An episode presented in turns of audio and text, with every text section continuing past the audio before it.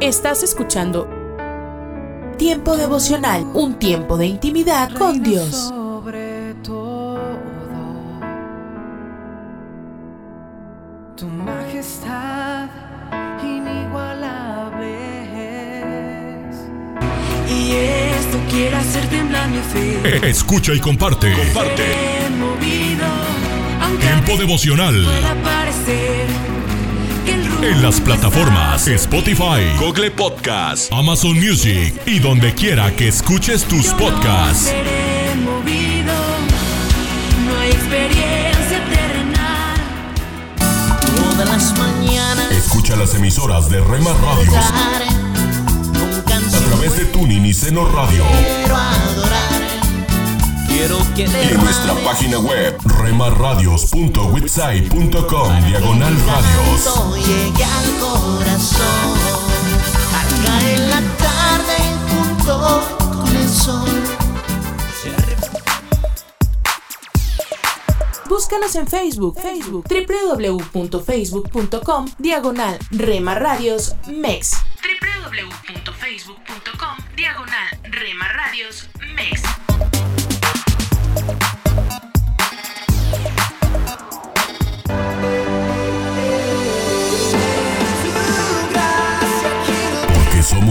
De tu familia. Somos una más en tu hogar. Gracias por dejarnos estar. Nuestro objetivo es ser una radio de bendición. Buena música. Buen contenido. Radio, impactando tu vida con poder.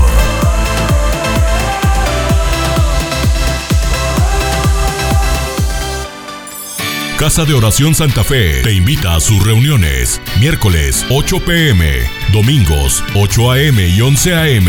Estamos ubicados. Plaza Santa Fe, Boulevard República de Honduras 104, Interior 9, Hacienda Santa Fe, Tlajomulco de Zúñiga, Jalisco. Casa de Oración Santa Fe, un lugar para adorar.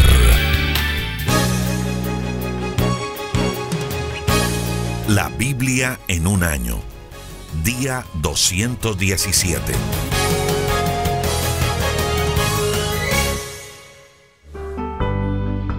Segundo libro de Samuel, capítulo 1. Noticia de la muerte de Saúl. Después de que Saúl murió, David peleó contra los amalecitas y los derrotó. Entonces regresó a Siglac y se quedó allí dos días. Al tercer día llegó a Siglac uno de los soldados de Saúl. Venía con la ropa toda rota y con ceniza en la cabeza, lo que demostraba que venía muy triste. Cuando llegó ante David, se inclinó hasta tocar el suelo en señal de respeto. David le preguntó, ¿De dónde vienes? Y el soldado le contestó, Me escapé del campo de batalla donde peleaban los israelitas. ¿Y qué pasó allí? volvió a preguntar David. El soldado le respondió, el ejército israelita perdía la batalla. Muchos de nosotros escapamos y muchos otros murieron. También murieron Saúl y su hijo Jonatán. David insistió en preguntar, ¿y cómo sabes que Saúl y Jonatán murieron?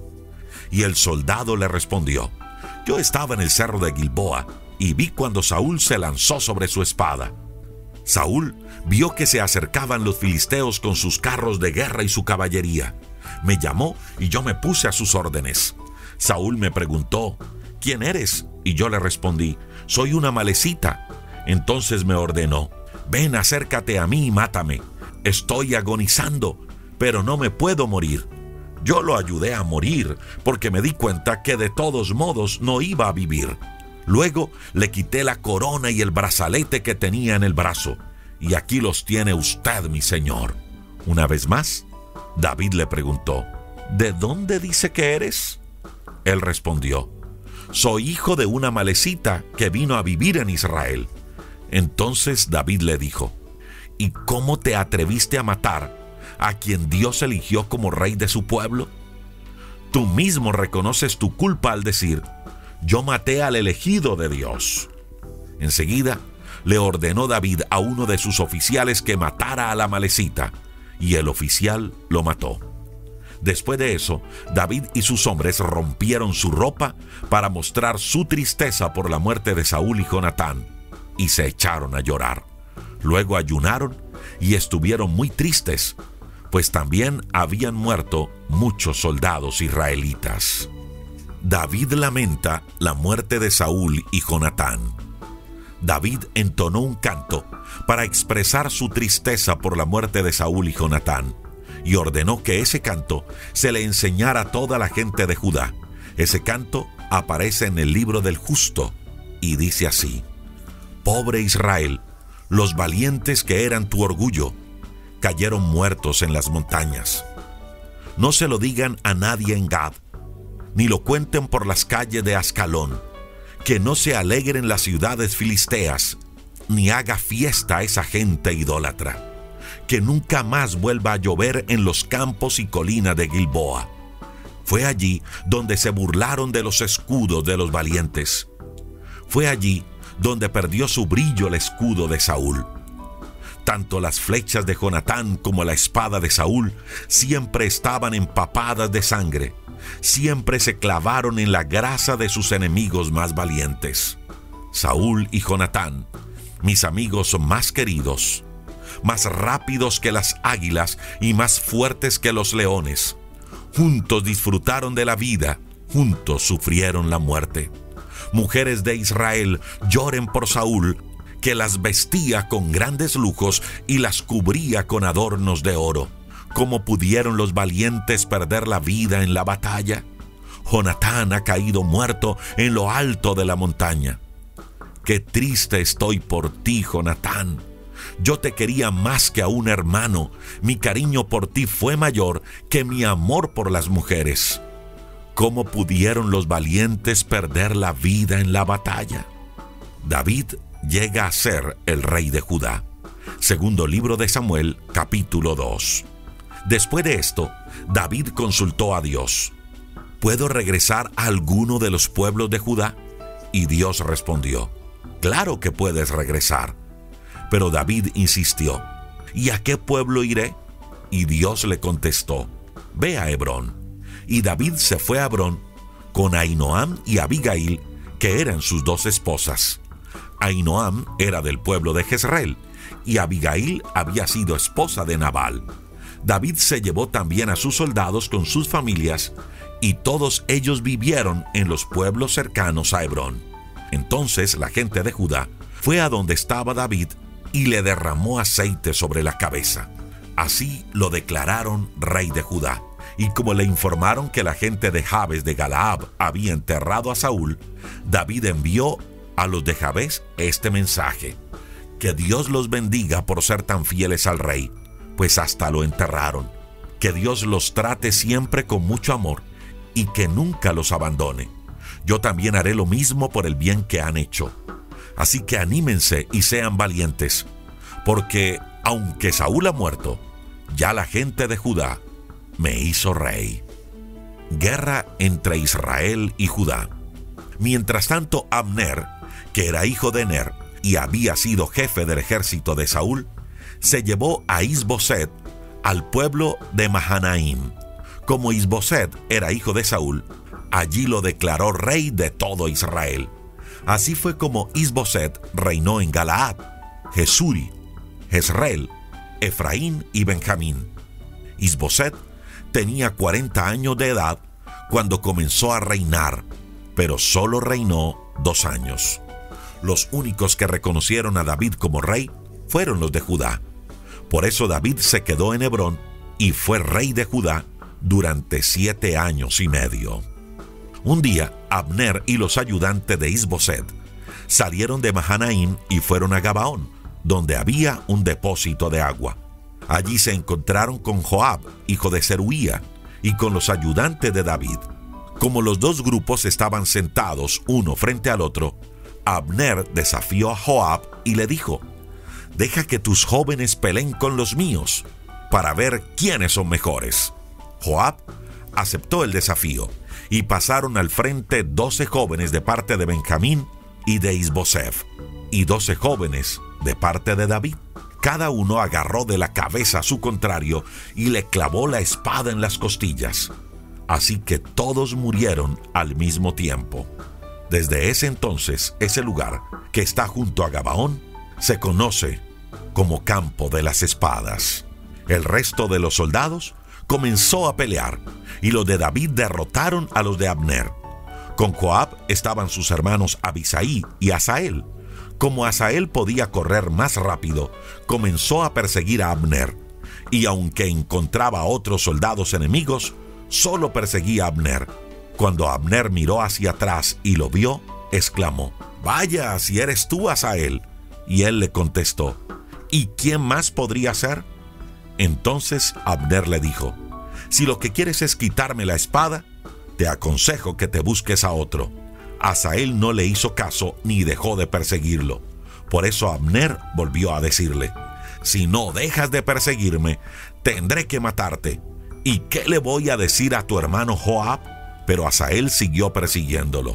Entonces Abner le clavó su lanza en el estómago y lo atravesó de lado a lado. Asael cayó muerto de inmediato, y todos los que llegaban a donde estaba tendido se detenían a verlo.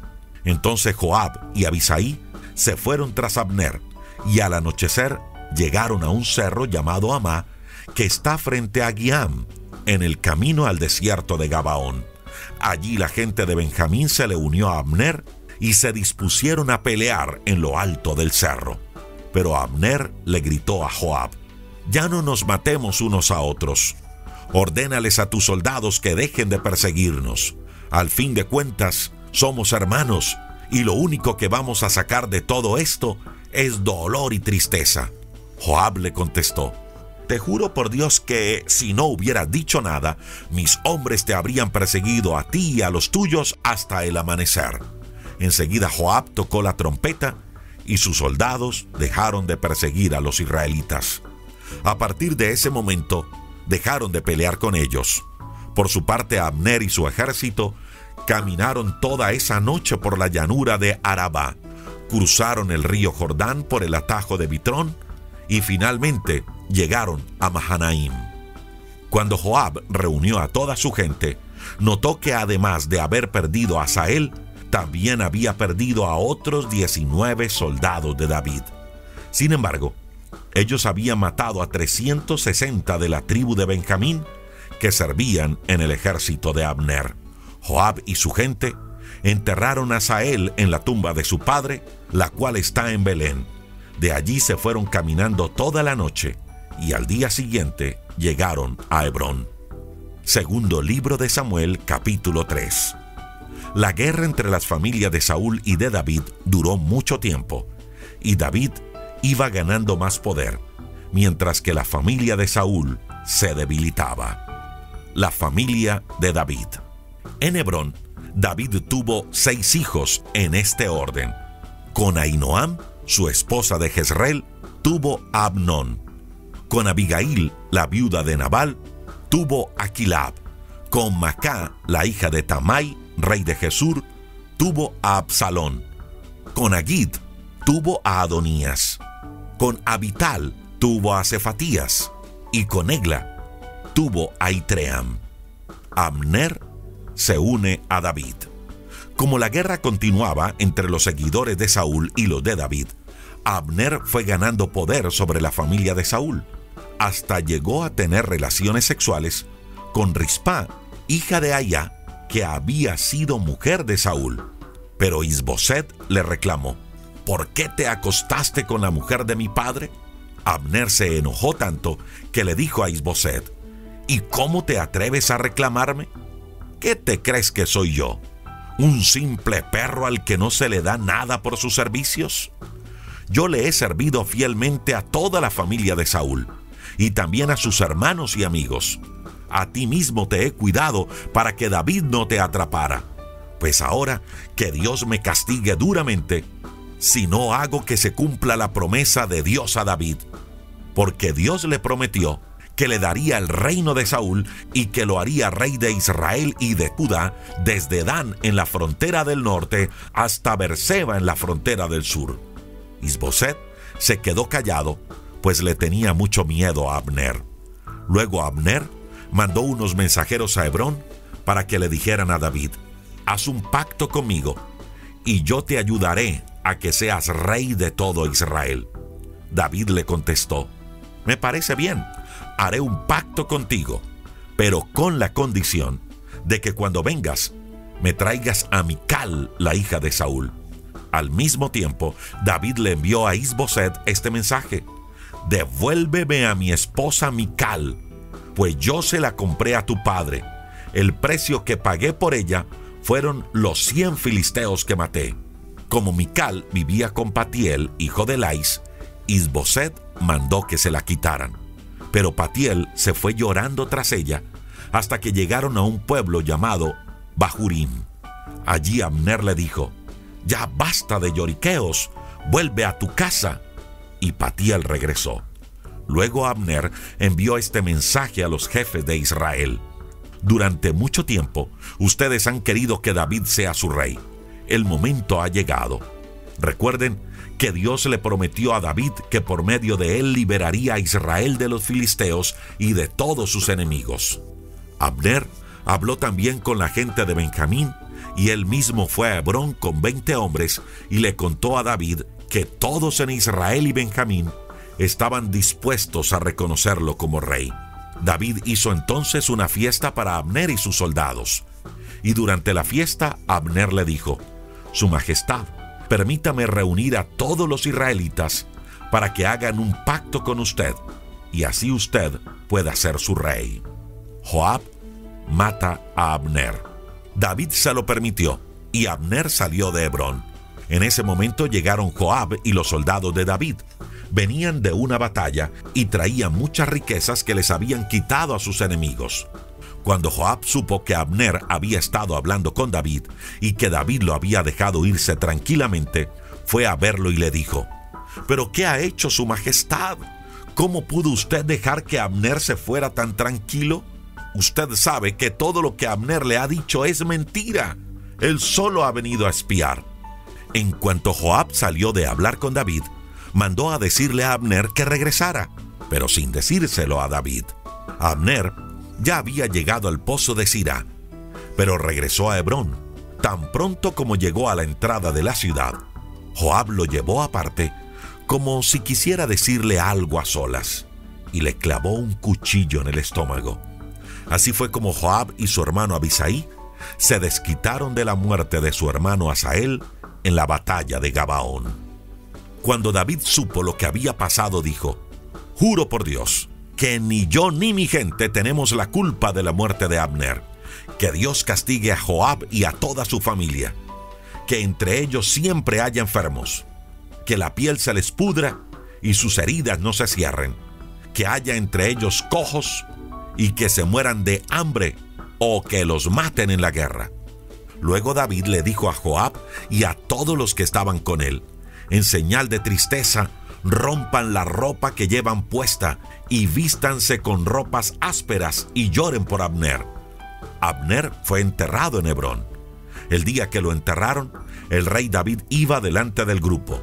Toda la gente lloraba mucho y también el rey lloraba sin consuelo ante la tumba de Abner. Y decía, Abner no merecía morir así. Bien pudo haber escapado. También pudo haberse defendido en cambio, murió asesinado. La gente no dejaba de llorar, y todo el día le insistieron a David que comiera algo. Pero David le respondía, no comeré nada antes de que anochezca. Que Dios me castigue muy duramente si lo hago.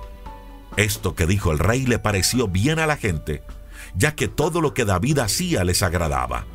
La gente se dio cuenta de que el rey no era culpable de la muerte de Abner. Luego, el rey les dijo a sus oficiales, ¿se dan cuenta de que hoy ha muerto en Israel un gran hombre? ¿De qué me sirve ser el rey si no pude evitar que Joab y Abisaí lo mataran? Que Dios les dé su merecido por la maldad que cometieron.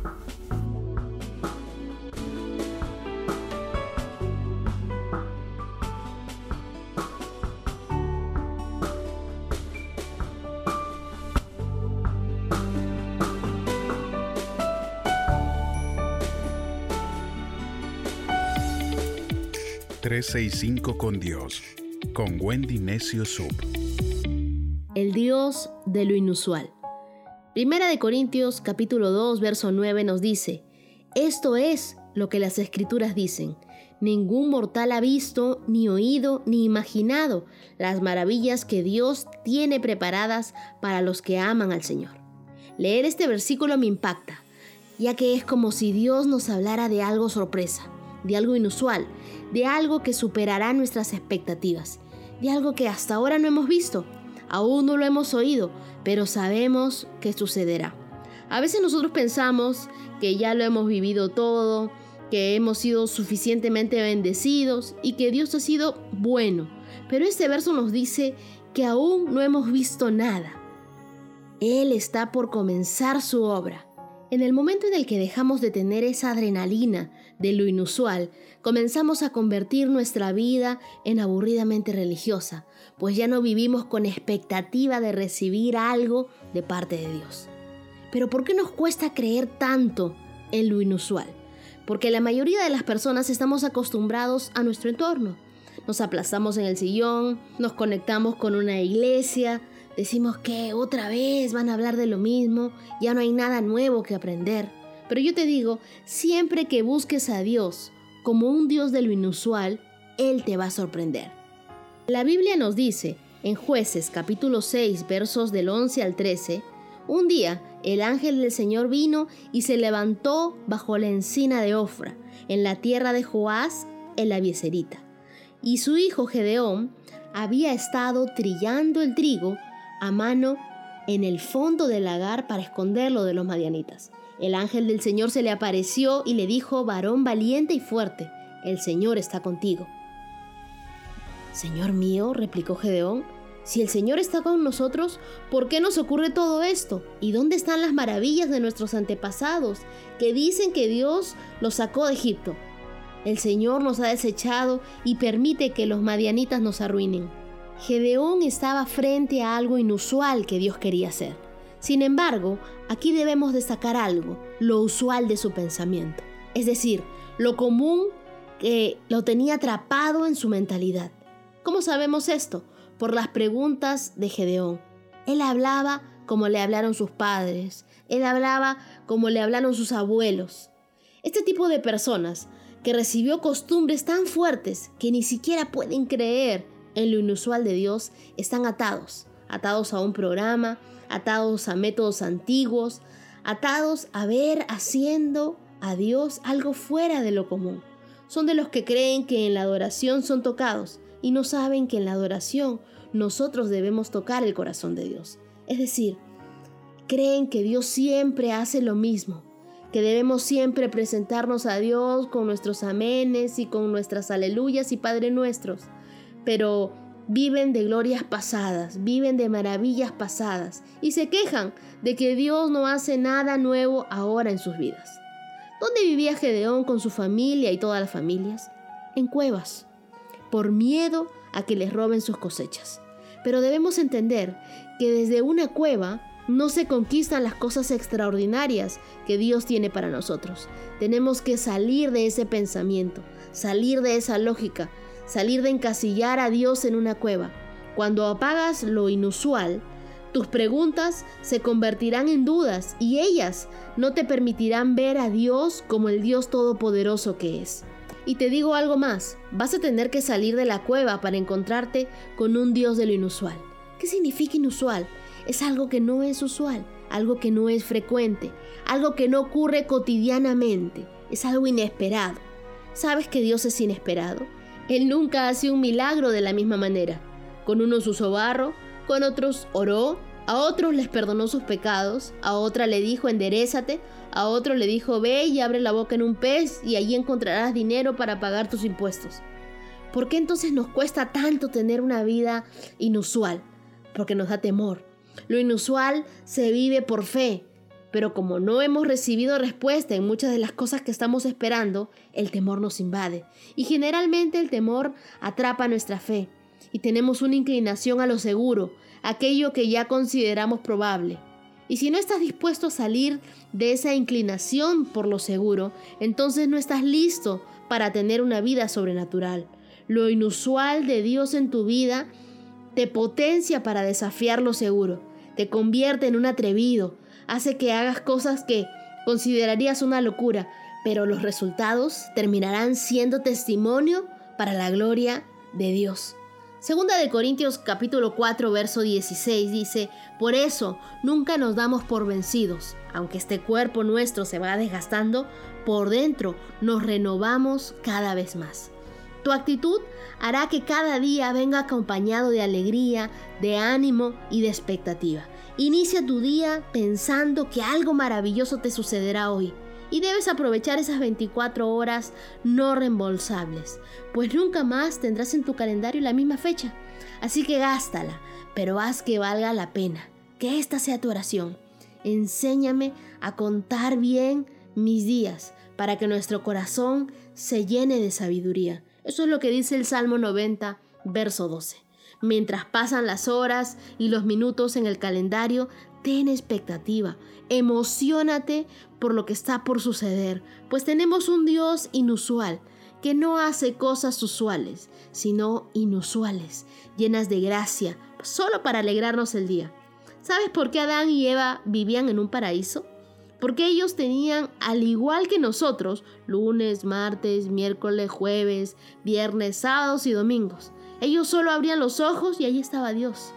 Se decían entre sí, ¿qué haremos hoy? Vamos a tener un día excitante con la compañía de Dios. Y tú debes asegurarte que la primera persona a la que saludes sea Dios. Lo mejor es entregarle a Dios nuestro día. Eso hará que tengamos grandes días. Sí, días al estilo paraíso. Conoce ese Dios de lo inusual y camina con Él. En medio de los salmos, en el Salmo 37, verso 3, dice, confía en Jehová y haz el bien y habitarás en la tierra y te apacentarás de la verdad. Hoy me gustaría tratar sobre el tema confiando en el Señor. David comprendió que los que confían en Dios no serían avergonzados, sino que Él siempre los pondría en honra ante sus adversarios. En este salmo nos instruye a confiar en Dios, a hacer el bien Quizás David pensaba esto en el momento cuando enfrentó a Goliat, asombrado al ver que todos los soldados de Saúl se espantaban ante la apariencia demoledora del gigante, quien se sentía imbatible y había atemorizado al pueblo de Israel. David había aprendido desde edad temprana a depender de Dios había sido guardado de las garras de las fieras y al enfrentarlas para proteger el pequeño rebaño de su padre, David los vencía. Después de recibir la aprobación del rey, David pide que le permita escoger sus propias armas. Para sorpresa de muchos, elige armas no incluidas en la lista de ningún guerrero. Una onda, unas piedras y una vara de pastor. Pablo siglos después dijo, porque las armas de nuestra milicia no son carnales, sino poderosas en Dios para la destrucción de fortalezas. Esto está en 2 de Corintios, capítulo 10, verso 4. David tenía plena certeza de que Dios le daría la victoria ante Goliat y lo expresó cuando dijo, "Tú vienes a mí con espada y lanza y jabalina, mas yo vengo a ti en el nombre de Jehová de los ejércitos, el Dios de los escuadrones de Israel, a quien tú has provocado. Esto está en Primera de Samuel, capítulo 17, verso 45. Cada palabra dicha al filisteo fue profética. David lo enfrentó en la fuerza del Espíritu de Dios y salió victorioso. Sabía que si obraba correctamente y mantenía su confianza en Dios,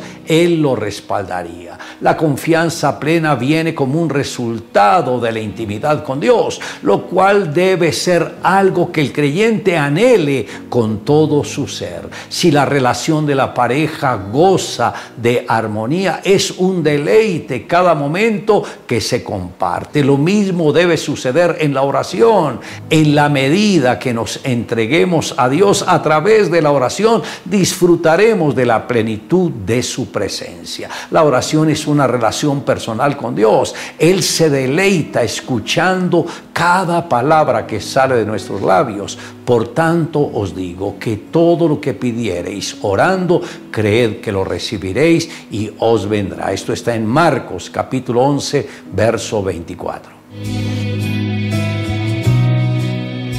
Un herrero quien había experimentado una conversión genuina al cristianismo, pero aún seguía teniendo luchas económicas, cuando fue cuestionado por un viejo amigo acerca de su fe, éste le respondió, en este taller yo recibo el acero aún sin trabajar y debo transformarlo en espadas.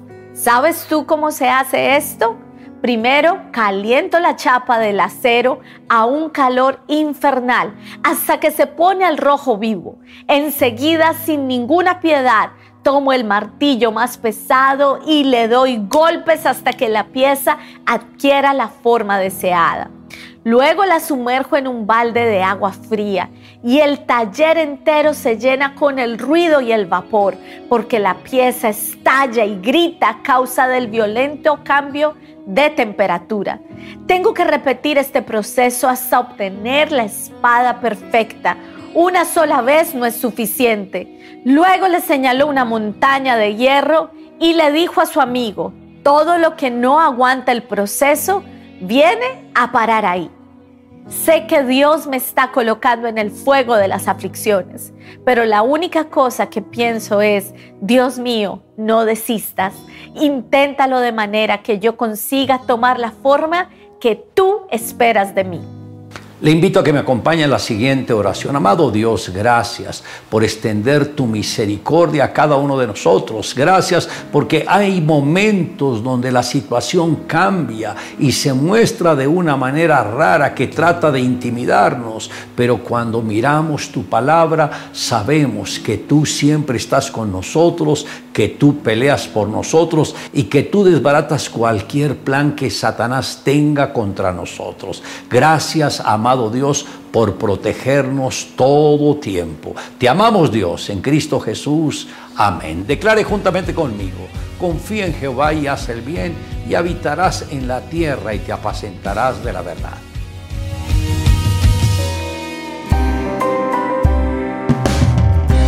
Yo te quiero decir hoy a través de esta dosis que es tiempo de tomar acción, de decidir y de comenzar. No se necesita estarse quejando solamente sin hacer nada. Sea arriesgado, sea arriesgada, no pierdas más el tiempo. La dosis diaria con William Arana. Para que juntos comencemos a vivir.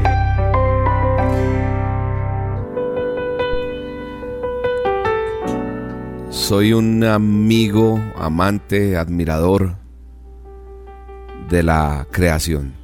Amo la naturaleza, amo el verde, amo el campo, amo la naturaleza, amo lo que Dios ha creado. Y no porque yo viva en Colombia creo que tenemos unos paisajes bellísimos, aunque si uno ve fotos, videos, y hay tanto por conocer. Pero amo, amo lo que Dios pintó, esas pinceladas, esas gamas de tantos, eh, en esa escala de verdes, cuando voy hacia el campo, hacia alguna región, me gusta andar por carretera, no quiere decir que, que le tenga miedo a montar en avión, pero, pero me gusta mucho saborear, por llamarlo o describirlo de alguna manera, esa creación, me deleito en esa creación. ¿Por qué? Porque Dios tiene esa naturaleza, crear, diseñar. No hay mejor diseñador que Él. Y Él siempre diseña cosas nuevas para nosotros. Dios es creador de de la creatividad. Sí, Él crea la creatividad. Y todo diseño es puesto por Él. La inteligencia, la sabiduría. Nosotros como hijos de Dios tenemos que tener esa iniciativa, esa clase, porque nosotros somos sus hijos. Y Él es en su infinito amor nos ha compartido de sus dones. ¿Para qué? Para que los usemos. Mire lo que dice la palabra de Dios. En eh, el libro de Éxodo, capítulo 35, verso 35. Éxodo 35, 35 dice que, y los ha llenado de sabiduría de corazón. Ah, qué tremenda palabra. Para que hagan toda obra de arte y de invención, y de bordado en azul, en púrpura, en carmesí, en lino fino y en telar, para que hagan toda labor e inventen todo diseño. ¿Sabe una cosa? Esta palabra me enseña que el entusiasmo, que la motivación es algo que tú y yo necesitamos todos los días. ¿Por qué? Porque sin motivación no vamos a hacer nada. Esos que se quedan en la casa pensando en que tengo depresión, en que no quiero trabajar o duran en un trabajo un mes y a los 20 días se van, etcétera. No, señor, eso no es de Dios. Porque el entusiasmo y la motivación es algo que usted y yo necesitamos todos los días. Sin motivación no vamos a hacer nada. Ah, William, pero ¿cómo voy a estar motivado si me dejó, si no tengo ni para el mercado? Nada. Hay que romper toda barrera de desánimo. Hoy en día, quiero decirte a través de esta dosis que necesitas estar apasionado, necesitas estar apasionada en la meta, en ese resultado y en esa bendición que vas a recibir después de luchar por tus deseos por tus sueños.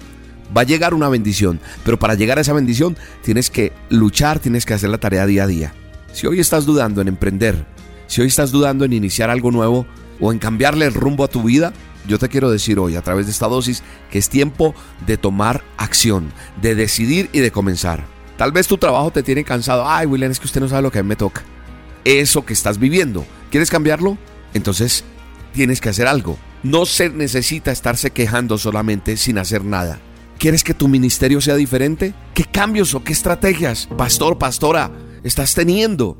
¿Qué estás buscando que Dios te va a dar? ¿Qué cosas nuevas crees que Dios te quiere dar para crecer? Si tal vez estás pensando que la rutina, todo lo que estás viviendo día a día no te satisface y no tienes resultados, es porque hay que cambiar. Y para tener resultados nuevos hay que hacer cosas nuevas.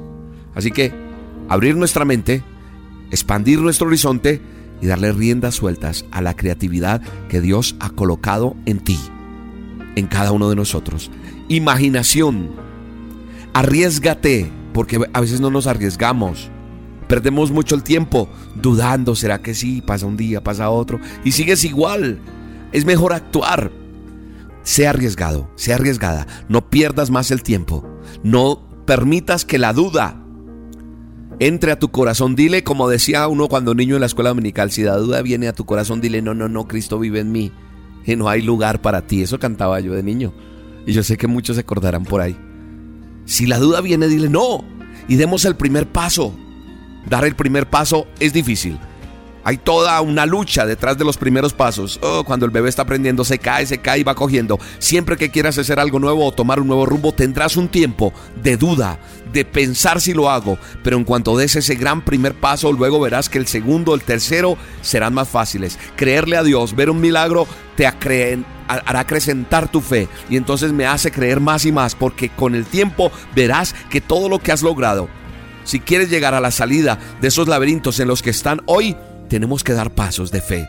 Equivocarnos tal vez, pero cuando tengamos que volver atrás ya sabremos por dónde no regresar, porque los pasos nos van guiando y esos pasos van siendo guiados por el poder de tu Espíritu Santo, Señor. Proverbios 14:23 dice, todo esfuerzo tiene su recompensa, pero quedarse solo en palabras me llevará a la pobreza. Esa es la lección para hoy. Oremos y digámosle, Señor, gracias. Gracias por tu palabra, gracias por esta dosis. Señor, que se haga tu voluntad y no la mía. Eso que has puesto en mi corazón, dame el coraje, dame la fe, dame la sabiduría para dar ese paso, ese primer paso que no he dado, para conquistar ese sueño que tú has puesto en mí. En el poderoso nombre de Jesús. Amén y amén. Todo lo puedo en Cristo. Todo lo puedo en Cristo. Todo lo puedo en Cristo que me fortalece. Yo soy un soldado del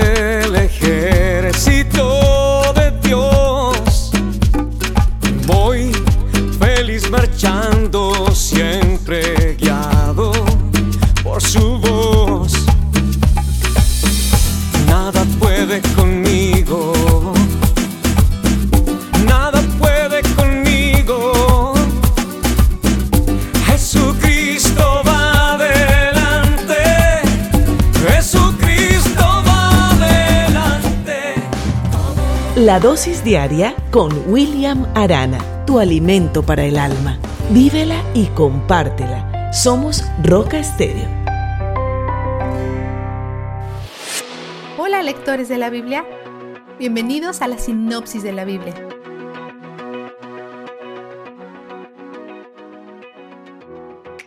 No estamos muy lejos de los días profetizados por Isaías, cuando Judá del Sur sería derrocada por los babilonios. Pero por ahora tenemos al rey Josías de ocho años de edad en el trono. Es un buen rey. Pidió a su siervo Gilquías que hiciera los arreglos financieros para que la casa de Dios fuera reparada. Y en cierto punto durante el proceso de restauración, Gilquías encuentra el libro de la ley, el cual posiblemente es una referencia al pergamino de Deuteronomio, en algún lugar del templo. No sabemos exactamente dónde lo encontró, pero dado el estado del templo seguramente estaba enterrado detrás de algunos ídolos y cubierto de polvo. La palabra de Dios estaba perdida en la casa de Dios. Ha pasado mucho tiempo desde que alguien leyó o reflexionó en las palabras de la ley. La mayoría de la gente probablemente ha olvidado lo que dice o quizá hasta que existía en absoluto. Parece que nadie lo había estado buscando ni estaban consternados porque estuviera perdido. Simplemente estaban haciendo lo suyo, viviendo sus vidas, peleando guerras y tomando decisiones, todo sin la guía de Dios. El libro hace su camino hacia Josías y lo destroza internamente. Se da cuenta cuán descarrilados están sus corazones y sus vidas como los reyes anteriores a él han llevado a la gente por mal camino por generaciones. Resulta que lo que no sabes puede herirte. Cuando olvidamos que la verdad existe, cuando queda cubierta en el polvo de nuestros propios asuntos, Nuestros corazones no pueden evitar irse por mal camino.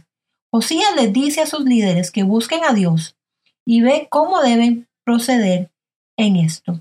Su corazón está tan agobiado por lo que está pasando que reúne a todos en el templo donde les lee el libro del pacto.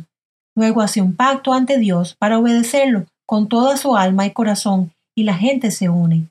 Se establece como un hombre con una misión, removiendo, destruyendo ídolos en el templo, despidiendo a sacerdotes malvados y dando la pena de muerte a otros, desterrando a divinos y hechiceros, y profanando los lugares de idolatría, convirtiéndolos en cementerios.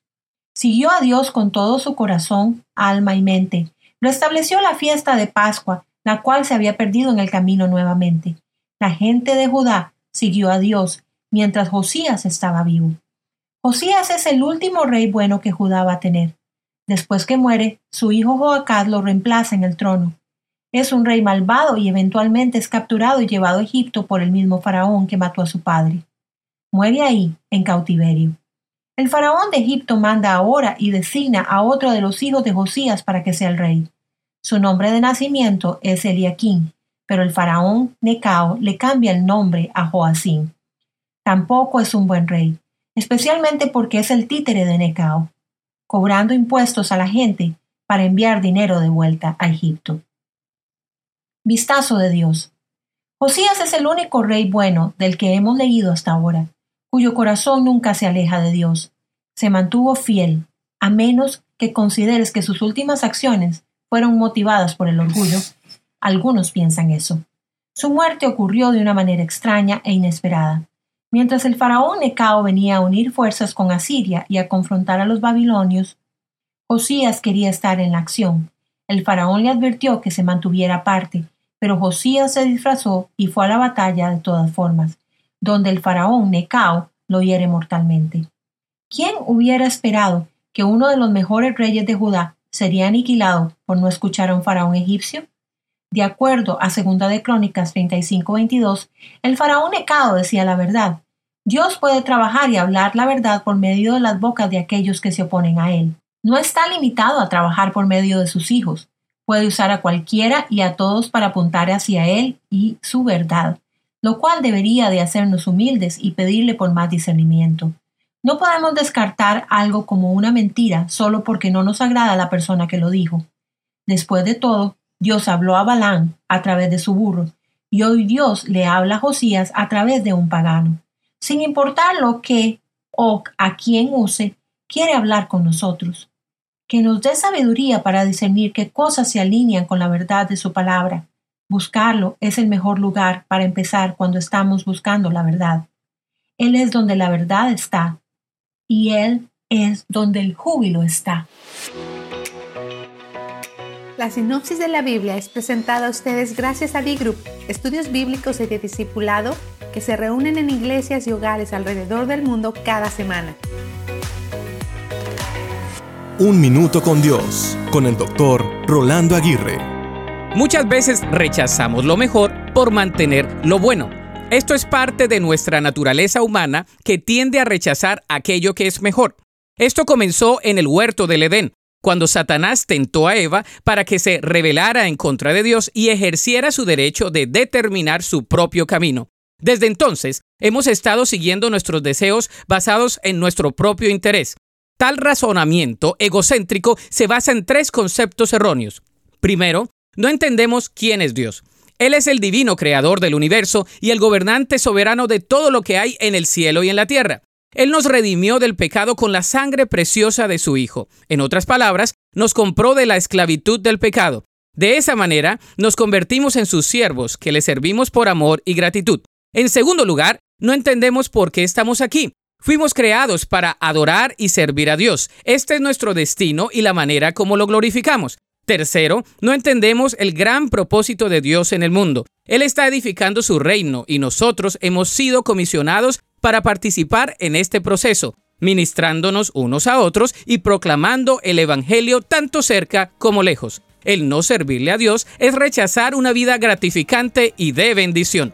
Perderemos más si seguimos nuestro camino egoísta y sin propósito. La Biblia dice en el Salmo 37:23, el Señor afirma los pasos del hombre cuando le agrada su modo de vivir. Para escuchar episodios anteriores, visita unminutocondios.org. Solo una voz inspira tu vida, inspira tu vida. Una voz de los cielos, con el pastor Juan Carlos Mayorga. Bienvenidos. Y el atalaya que estaba en la torre de Jerreel vio la tropa de Jehú que venía y dijo, veo una tropa. Y Joram dijo, ordena a un jinete que vaya a reconocerlos y les diga, ¿hay paz? Es evidente el deseo de paz en el fondo de cada corazón humano. Vemos este deseo durante un periodo aterrador de la historia del pueblo de Dios en los días de Jorán, rey de Judá, quien hizo lo malo ante los ojos del Señor, seguido por Ocosías, quien también hizo lo malo ante los ojos del Señor. Por un momento hay un rayo de esperanza para aquel entonces. Eliseo hace que Jehú, hijo de Josafat, sea ungido rey. Cuando Jehú comienza a llevar a cabo su cometido, Jorán envía mensajeros para que le pregunten tres veces, ¿vienes en son de paz? Jehú responde, ¿qué paz? Con las fornicaciones de Jezabel tu madre y sus muchas hechicerías. Luego, la propia Jezabel hizo la misma pregunta, ¿has venido en son de paz? La respuesta fue no. Jezabel tuvo una muerte espantosa como cumplimiento de la profecía que Elías había dado. Aquellos fueron días de muerte, maldad y división. La declaración de Jehú de que no podría haber paz mientras la maldad de Jezabel continuara en Israel nos recuerda que la verdadera paz solo puede encontrarse en Dios. El alboroto de estos pasajes nos recuerda la necesidad de traer salvación y paz, nos recuerda la necesidad de Jesús en nuestras vidas y en nuestro entorno. Jesús dijo, la paz les dejo, mi paz les doy. La iglesia en sus inicios anunció las buenas nuevas de la paz por medio de Jesucristo. San Pablo escribió, tenemos paz con Dios por medio de nuestro Señor Jesucristo y también dijo, permitir que el Espíritu les controle la mente lleva a la vida y a la paz. De hecho, muchas de sus cartas comienzan así, gracia y paz a ustedes. Por eso cuando una persona se convierte de sus pecados y tiene un encuentro personal con Jesús en la presencia de Dios, ésta recibe gracia y paz. Mi querido amigo, mi amable oyente, en medio de los ataques, ya sea que provengan de vecinos, enemigos o autoridades, puedes tener paz, sabiendo que Dios tiene el control de los acontecimientos y la historia y convierte la oposición en una oportunidad Cuando afrontas dificultades en la vida, oposición y ataques, no hay nada más reconfortante que sentir la presencia de Dios, sabiendo que Él está contigo y su rostro te sonríe. Estar bajo ataque no es un acontecimiento raro en la Biblia, como tampoco lo es en la vida de un cristiano genuino. A veces pasas por periodos de relativa calma, pero los ataques venideros son prácticamente inevitables. Sin embargo, Dios tiene el control en cualquier situación de ataque a la que te enfrentes. Dios te protege y te usa en la situación en la que te encuentres. Por eso no temas ni tengas miedo, aunque te hallas entre zarzas y espinos y moras con escorpiones. No tengas miedo ni temas delante de ellos. Les hablarás pues las palabras del Señor. Escuchen o dejen de escuchar cumple tu ministerio, cumple el propósito del Señor. Oremos. Padre, gracias porque puedes disponer de la gente para tus propósitos en cualquier situación. Y oramos para que tu paz nos guarde. En el nombre de Jesucristo. Amén. Una voz de los cielos, escúchanos, será de bendición para tu vida. Bendición para tu vida.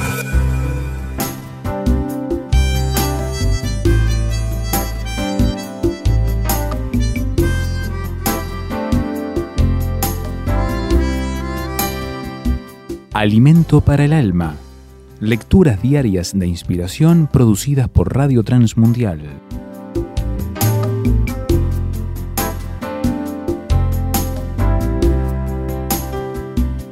Enseñanza.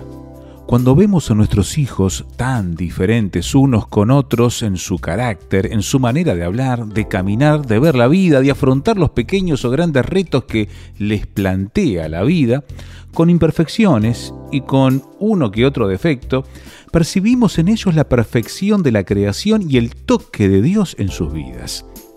Andrea es mi niña pequeña, aunque ya tiene 20 años y está a punto de terminar su carrera de psicología, cada día me enseña sin pronunciar una palabra, sin tener que esforzarse. Si bien ella se preocupa por el dinero para su semestre en la universidad, aprendió desde pequeña a poner su confianza en Dios y esperar que la provisión venga directamente de Él. Qué bueno que podamos tener esa fe genuina, que entendamos que solo es necesario esperar en Dios, que creamos que Él siempre tendrá el mejor consejo. Él siempre tendrá la mejor salida a nuestro problema, que de Él viene la provisión y que por más que nos esforcemos, no podremos añadir ni quitar nada de lo que dice su palabra. Vivir una vida con la confianza puesta en Dios y sentir la seguridad que nos da su palabra demanda tener comunión con Él a diario, orar, alabarle, conocerlo a través de las escrituras, pedir de su sabiduría para entender lo que nos quiere decir. Y esto se debería convertir en una prioridad y una forma de vida en nuestro caminar diario. Nuestros hijos están en manos de Dios. Creamos que Él tiene el control de sus vidas solo somos administradores de esta gran bendición. Mi futuro está en sus manos. Meditación escrita por Carlos Julio Cárdenas, Colombia.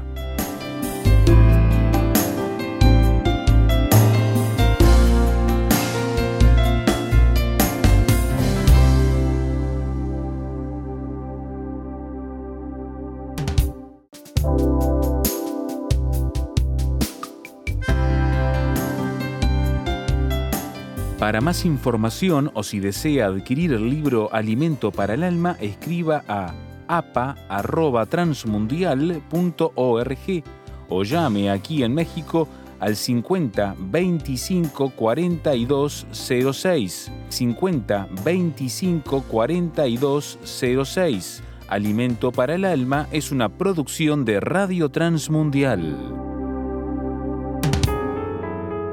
Estás escuchando Tiempo devocional, un tiempo de intimidad con Dios. Sobre todo, tu majestad inigualable es. ¿Cómo no voy a servirte Dios si tú eres Eh, escucha y comparte. Comparte. Si estuviera en el fondo del mar Tiempo devocional. Tú me sanarás. En las plataformas. Spotify, Google Podcast, Amazon Music y donde quiera que escuches tus podcasts. Por amor, mi mejor canción. Solo tú. Escucha las emisoras de Rema Radios Enojado, a través de Tuning y Seno Radio cristiano no puede estar y en nuestra página web remarradios.witsai.com diagonal radios. Enojado. El cristiano no puede estar desanimado. Búscanos en Facebook, Facebook, www.facebook.com, diagonal Rema Radios MEX. www.facebook.com, diagonal Rema Radios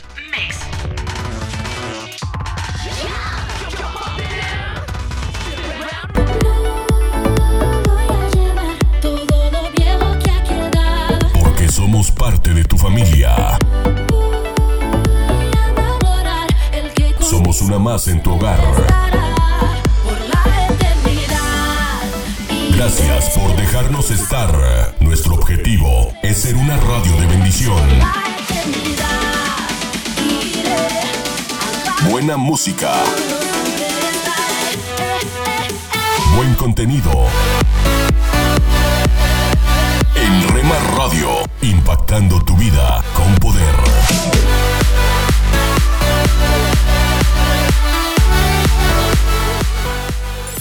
Casa de Oración Santa Fe te invita a sus reuniones. Miércoles 8 pm, domingos 8 am y 11 am. Estamos ubicados. Plaza Santa Fe, Boulevard República de Honduras 104, Interior 9, Hacienda Santa Fe, Tlajomulco de Zúñiga, Jalisco. Casa de Oración Santa Fe, un lugar para adorar.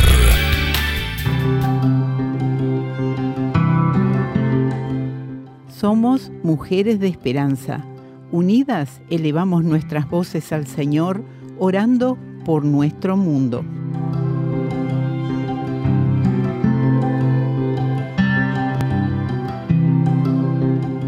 Padre, crea en nuestros líderes en África del Sur corazones que rebosen de compasión y bondad para alcanzar a las personas que no te conocen mientras te sirven en rectitud.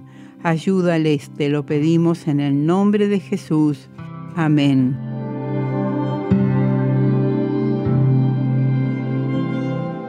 Descarga el boletín de oración con todas las peticiones del mes, artículos adicionales para sembrar esperanza en mujeresdeesperanza.org o solicítalo por WhatsApp al signo de más 598 91 610 610.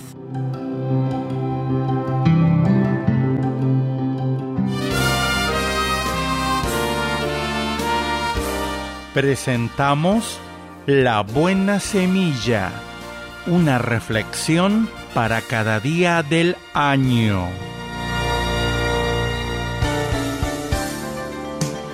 La buena semilla para hoy se encuentra en 2 Timoteo 3, versículos 16 y 17. Toda la escritura es inspirada por Dios y útil para enseñar, para redarguir, para corregir, para instruir en justicia, a fin de que el hombre de Dios sea perfecto, enteramente preparado para toda buena obra. La reflexión de hoy se titula Sola Scriptura. El movimiento de la reforma que marcó el siglo XVI permitió recuperar con base estricta en la palabra de Dios lo esencial de la doctrina cristiana. Solo la escritura, solo la fe, solo la gracia, solo Cristo y solo la gloria de Dios. Este primer lema nos interpela aún hoy, solo la escritura. Muchas voces se escuchan, cada una de las cuales presenta su propia verdad. Difieren, evolucionan y a veces se contradicen. Es difícil saber qué creer. ¿La verdad es solo una cuestión de punto de vista? Esto no es muy tranquilizador, pero hay una voz que no ha cambiado durante siglos, la de la Biblia. Su autoridad, su actualidad, la forma en que responde a las preguntas y a las necesidades humanas, su carácter profético, todo esto nos hace reconocer en ella la voz de alguien que está por encima de todo y de todos, una voz que solo puede ser la de Dios.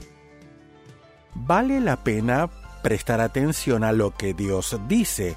Sería imprudente negar su mensaje, añadir nuestras opiniones personales o tomar solo lo que nos conviene. Amigo que nos escucha, le invitamos a leer la Biblia con sencillez, sin ideas preconcebidas, sin detenerse por lo que podría sorprenderle o aburrirle al principio. Si la lee con la confianza de que Dios habla a través de ella, será para usted un libro vivo. Su inestimable valor y autoridad le serán evidentes. La Biblia es la verdad, el libro de Dios que conduce a Dios.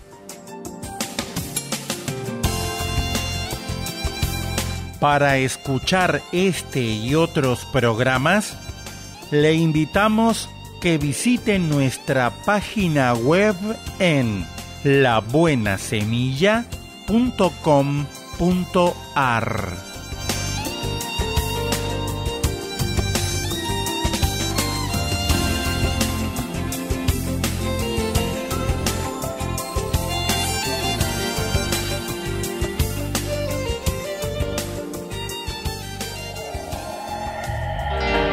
Esto es la palabra para ti hoy.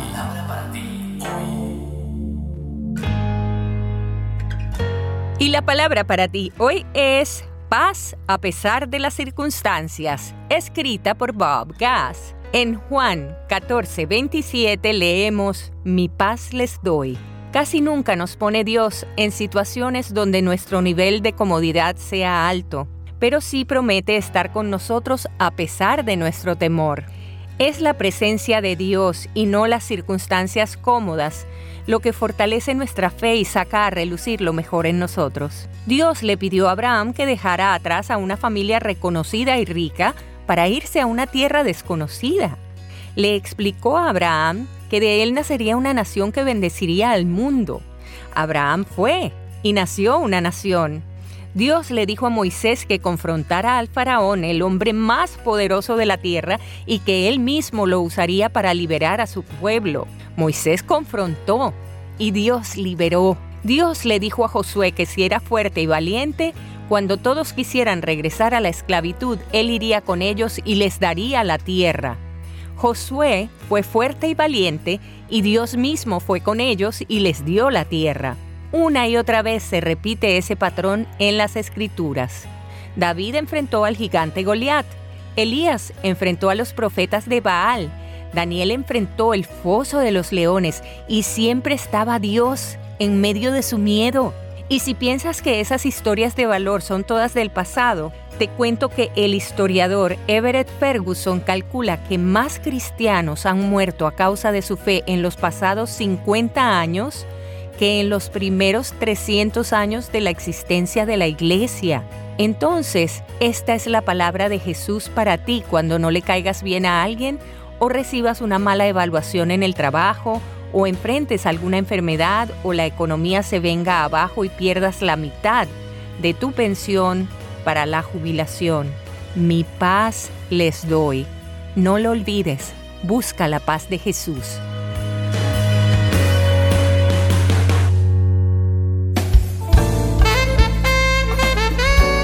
Ellos encontraron luz en los valles de sombras. Ellos obtuvieron poder para superar los desafíos. Hombres, mujeres y niños que cada día experimentaron el maravilloso mundo de la oración. A partir de este momento, le invitamos a que entre con nosotros a El maravilloso mundo de la oración, el mejor de los encuentros en la voz del pastor Eduardo Padrón.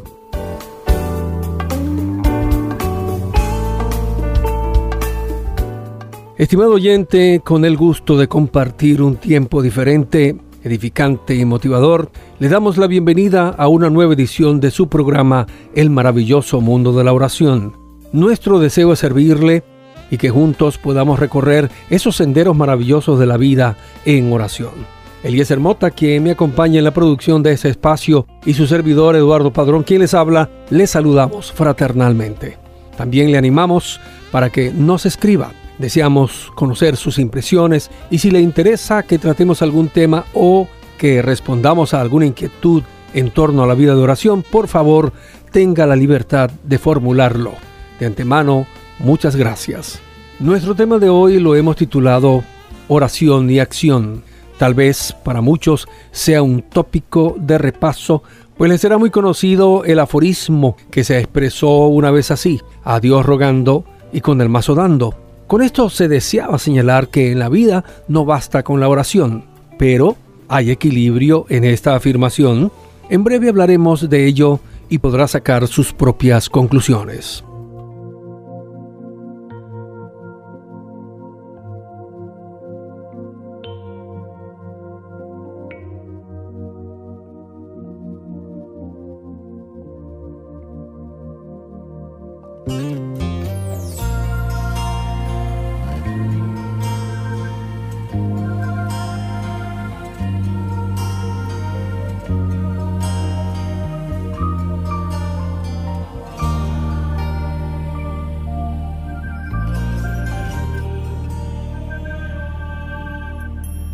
Día ante tu majestad y tu trono estaré y cara a cara te veré.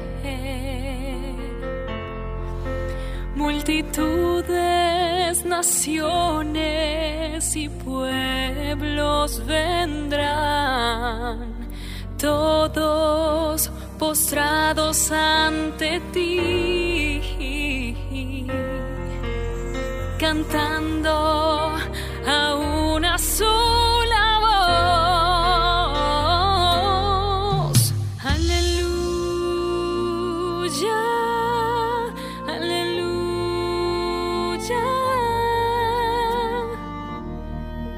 Dios Todopoderoso reina. Aleluya, aleluya. Cantamos ante nuestro Dios.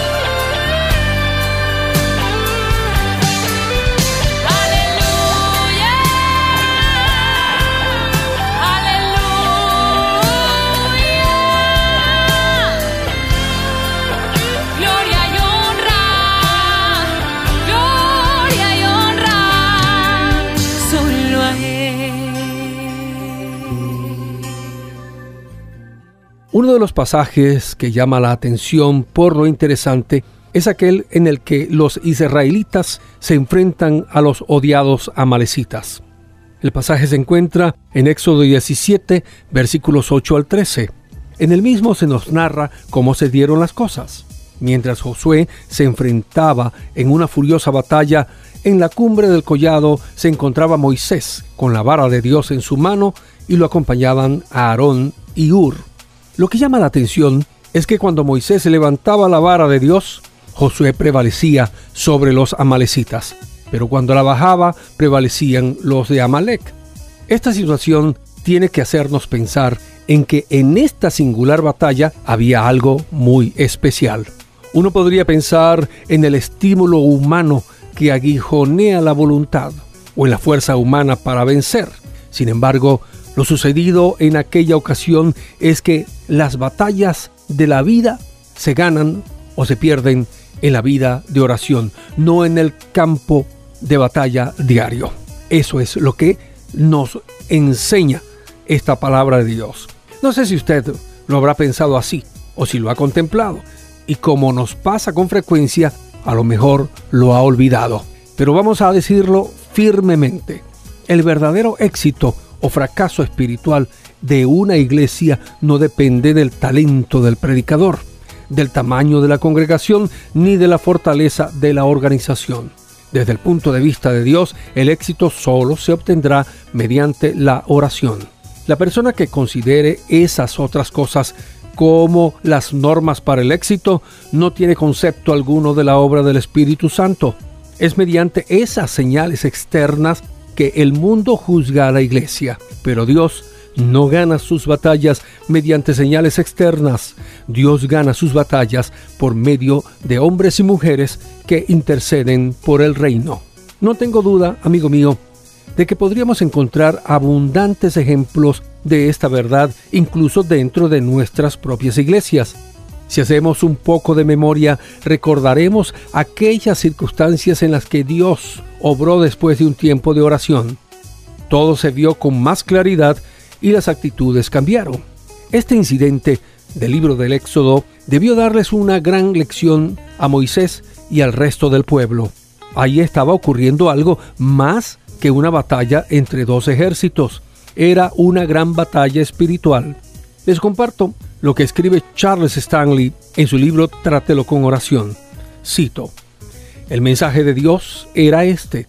En nuestros conflictos espirituales, el resultado no está determinado por lo que se ve en el campo de batalla, sino más bien por lo que sucede en el lugar de la oración. Por eso a lo largo del Antiguo Testamento Dios puso a su pueblo en campos de batalla donde se enfrentaron a desventajas abrumadoras. Sin embargo, para el asombro de todos los que vieron y oyeron, su pueblo salió victorioso. ¿Por qué? Porque por un espíritu de absoluta dependencia de Él y de fe constante en Él, libraron las verdaderas batallas postrados sobre sus rostros delante de Dios. Sus victorias públicas eran el resultado de sus victorias privadas. Fin de la cita. ¿Qué le parece, amigo oyente? Tal vez este es uno de los secretos más conocidos por la Iglesia del Señor, pero el menos puesto en práctica. Mirar nuestros asuntos y los problemas de la vida primero como asuntos espirituales incluso trae sus beneficios antes que sucedan. Note usted las palabras de Stanley.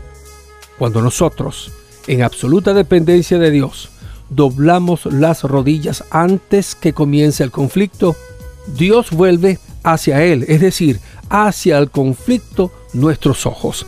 Él nos escudriña y nos limpia en preparación para la batalla que se aproxima.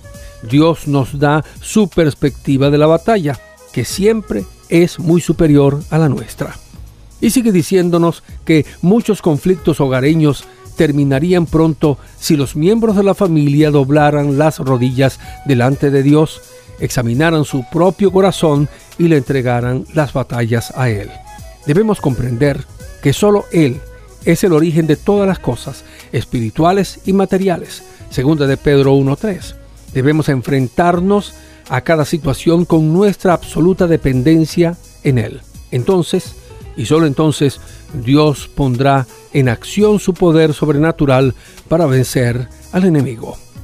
Amigo oyente, es posible que hoy estés confrontando un conflicto, ya sea en el hogar, en el trabajo, en tu vecindario, tal vez sea un problema legal, o puede ser que aún no se ha desarrollado o complicado. ¿Cuál es la salida? Comienza a ver el asunto como algo espiritual. No se trata de espiritualizar el asunto, sino de verlo como una batalla que solo puedes emprender, enfrentar y ganar cuando dedicas tiempo a la oración. Cree que Dios va a actuar, tanto en ti como en tu situación. Él va a glorificarse, pues ninguno de los que invocan su nombre será avergonzado. El salmista dijo, este pobre clamó y le oyó Jehová y le libró de todas sus angustias. Salmo 34, 6. Clamar a Dios es el secreto. Amigo mío, muchas gracias por su sintonía. Será hasta un nuevo encuentro y recuerde que Dios nunca desampara a aquel que invoca su bendito nombre. Será hasta la próxima. Escríbenos a apartado 47 Maracay, Estado Aragua, Venezuela también puedes escribirnos a nuestro correo electrónico oración arroba transmundial.org.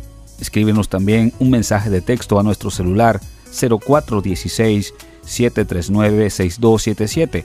Estamos en las redes sociales, el Facebook RTM de Venezuela y nuestra cuenta Twitter arroba RTM Venezuela. Y recuerda, la oración sí cambia las cosas.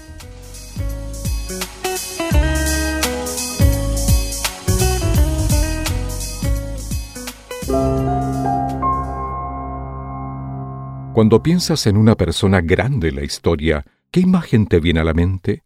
¿Cómo puedes buscar hoy la clase de grandeza de Jesús?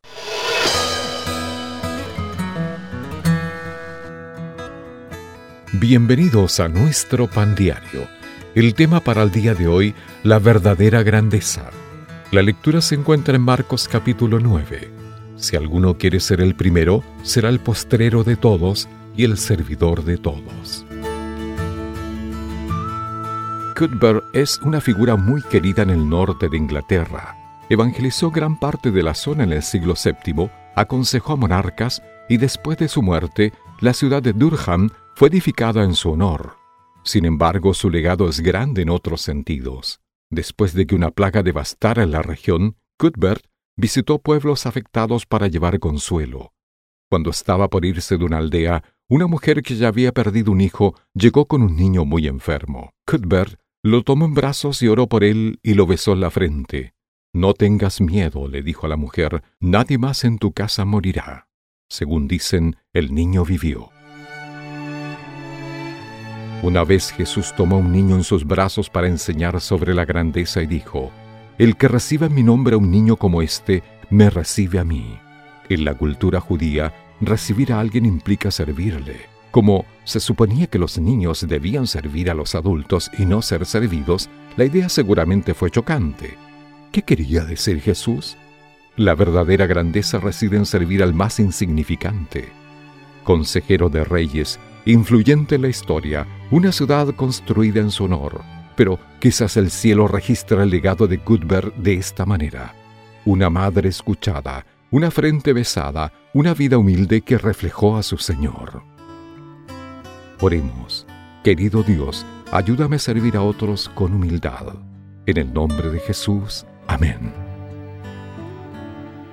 Para tener acceso a más información y otros recursos espirituales, visítenos en www.nuestropandiario.org.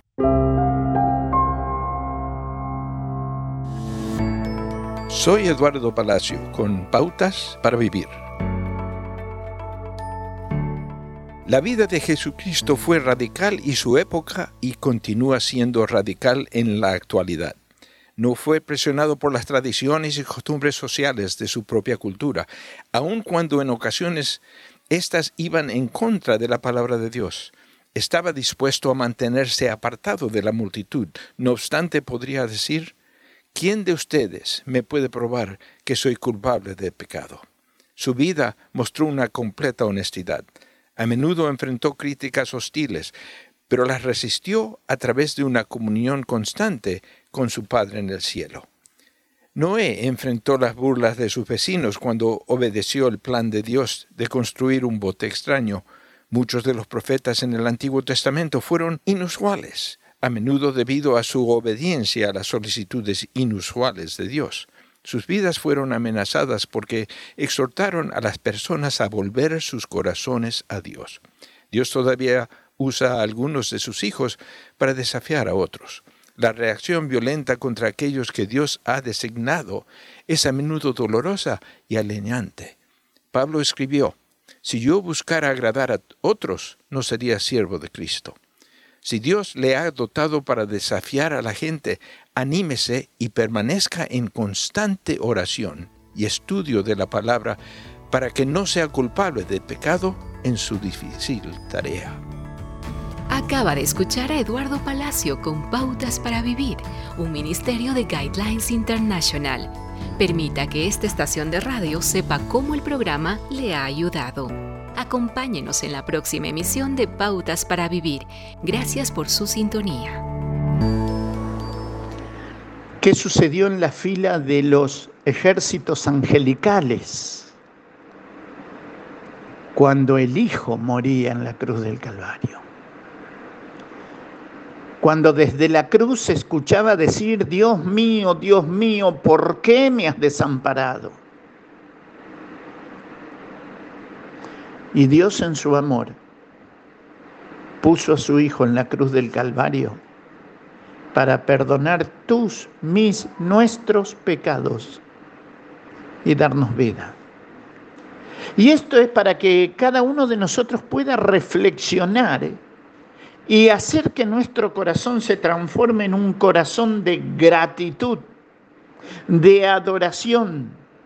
Porque no simplemente tenemos que ser adoradores el domingo, por la mañana, por la tarde o por la noche, sino todos los días. Cuando cada uno de nosotros nos detenemos a pensar en lo que Pablo está diciendo, bendito, el Dios y Padre de nuestro Señor Jesucristo, dice que nos bendijo con toda bendición espiritual en los lugares celestiales en Cristo. Todas las bendiciones que usted y yo tenemos siempre serán en Cristo, porque es quien murió, quien resucitó, quien ascendió quien se sentó a la diestra del Padre, quien es el vencedor de la muerte y del que tenía el imperio de la muerte, esto es el diablo, y nos dio vida. Pero Pablo dice, bendito el Dios y Padre de nuestro Señor Jesucristo, que nos bendijo con toda bendición espiritual en los lugares celestiales en Cristo. Y sabes, hermano querido, qué lindo que es pensar y meditar y estudiar y crecer, sabiendo que en Cristo nos escogió. Pero antes de la fundación del mundo, ¿eh? en Cristo nos escogió para que fuésemos santos y sin mancha delante de Él, siempre en Cristo, para que en esta mañana el regocijo llegue a la presencia de Dios en gratitud y en adoración. Y que en esta mañana de ese lugar donde tú te encuentras y cómo te encuentras, suba a la presencia de Dios una oración de gratitud. Invertimos mucho tiempo pidiendo. Invirtamos tiempo agradeciendo y adorando. Mis queridos, la hora del encuentro con nuestro amado y precioso Salvador se acerca. La hora de encontrarnos con aquel que murió por nosotros se acerca. La hora de inclinar nuestro corazón en gratitud y adoración es en esta mañana.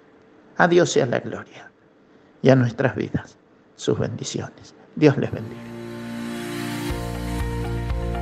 Devocional con el pastor Constantino Varas de Valdés. Pregunta al Señor, ¿qué estoy haciendo mal? Te he invitado para que preguntes al Señor eterno si estás haciendo algo mal. La Biblia dice que todos hemos pecado y estamos destituidos de la gloria del Señor. También el apóstol Pablo escribió en la carta a los Romanos capítulo 3 versículo 10, No hay justo ni aún uno, todos nos hemos apartado de Dios. Por tanto, ¿tiene sentido preguntar al Señor, ¿estoy haciendo algo mal? ¿Has escuchado que de los hombres más sabios que hubo en la tierra fue el rey Salomón? Esa capacidad de identificar los problemas y buscar una solución adecuada provenía de su corazón para con Dios. Un día, el Señor se acercó y le dijo, Si yo hago cerrar los cielos para que no haya lluvia, y si mando a la langosta a consumir la tierra, o si envío peste contra mi pueblo, si mi pueblo, sobre el cual se invoca mi nombre, se humilla y ora, y busca mi rostro, y se aparta de sus malos caminos, yo lo escucharé desde los cielos, perdonaré sus pecados y sanaré su tierra. Dios conoce muy bien nuestro corazón. Todas las generaciones, en todos los tiempos, se han rebelado contra Dios. Si preguntas, ¿para qué nos creó? Si ya sabía que nos portamos mal, somos desobedientes, nos inclinamos por lo malo, ¿para qué formó a Adán y el resto de la creación? La razón principal es porque Dios es soberano, es misericordioso y nos ama. Cuando el apóstol Juan escribió en el Evangelio capítulo 3 versículo 16, porque de tal manera amó Dios al mundo, que ha dado a su Hijo unigénito, para que todo aquel que en Él cree no se pierda, mas tenga vida eterna, Dios destacó su capacidad de amarnos, de colocarnos en la tierra para que hagamos su voluntad. Por supuesto que Dios conoce el poder del pecado, porque creó a un ángel perfecto que hizo lo malo y se convirtió en un enemigo de él. Estamos hablando de Satanás desde que corrompió su hermosura y se rebeló contra el Señor, no ha perdido la mínima oportunidad para disipar su maldad. No es todopoderoso para mantenernos dominados o esclavizados. Tiene poder para ejecutar la maldad. Pero ya que no fuimos creados para hacer lo malo, nuestro Dios eterno, el creador de tu vida y de la mía, está dispuesto a escuchar tu oración cuando lo buscas con todo tu corazón. Tu desobediencia y la mía propician que nos vaya mal. Muchas veces nos quejamos, ¿por qué tengo hijos rebeldes? Debes revisar lo que hay en tu corazón. Si estás permitiendo que Satanás coloque malas intenciones con malos pensamientos, con tu vida no estás dando la gloria a Dios. Te dejas arrastrar por la inercia de la maldad. Es necesario que te detengas y preguntes al Señor, ¿qué estoy haciendo mal? Y al leer la Biblia o escuchar un consejo de alguien que te ame y quiera lo mejor para ti, estoy seguro que Dios hablará a tu vida, porque quiere lo mejor para ti, que vivas en plena comunión con Él, con nuevas fuerzas, con paz en tu familia y con salud mental. Todo esto proviene de Dios. Por eso es importante que este día y los próximos te humilles y preguntes a Dios, ¿qué estoy haciendo mal? Porque estoy dispuesto a arrepentirme, a vivir de acuerdo a lo que tú quieres para mí. Ayúdame Señor, te necesito. ¿Puedes orar de esa manera? Dios ha prometido escucharte y sanar tu vida. Ánimo mañana al despertar. Tu gran amor rodea mi corazón. Cada paso que yo doy. Cada paso que yo doy. Estás escuchando tiempo devocional, un tiempo de intimidad con Dios.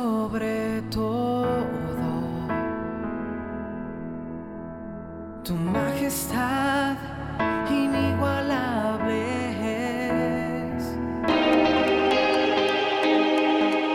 Escucha y comparte. Comparte.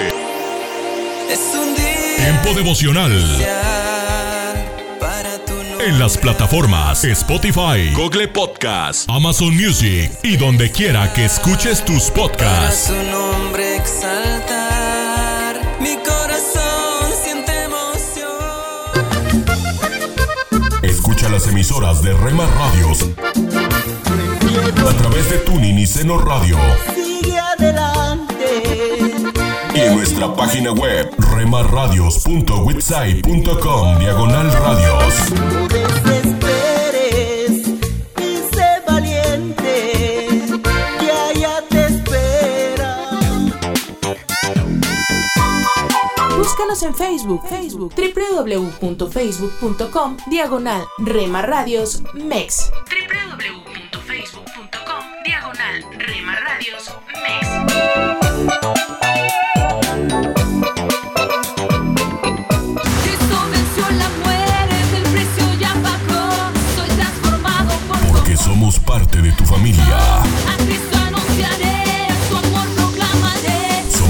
En tu hogar. Gracias por dejarnos estar. Nuestro objetivo es ser una radio de bendición. Buena música, buen contenido. En Rema Radio, impactando tu vida con poder.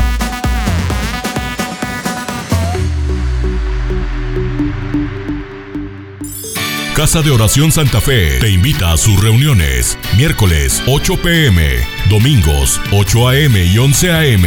Estamos ubicados. Plaza Santa Fe, Boulevard República de Honduras 104, Interior 9, Hacienda Santa Fe, Tlajomulco de Zúñiga, Jalisco. Casa de Oración Santa Fe, un lugar para adorar.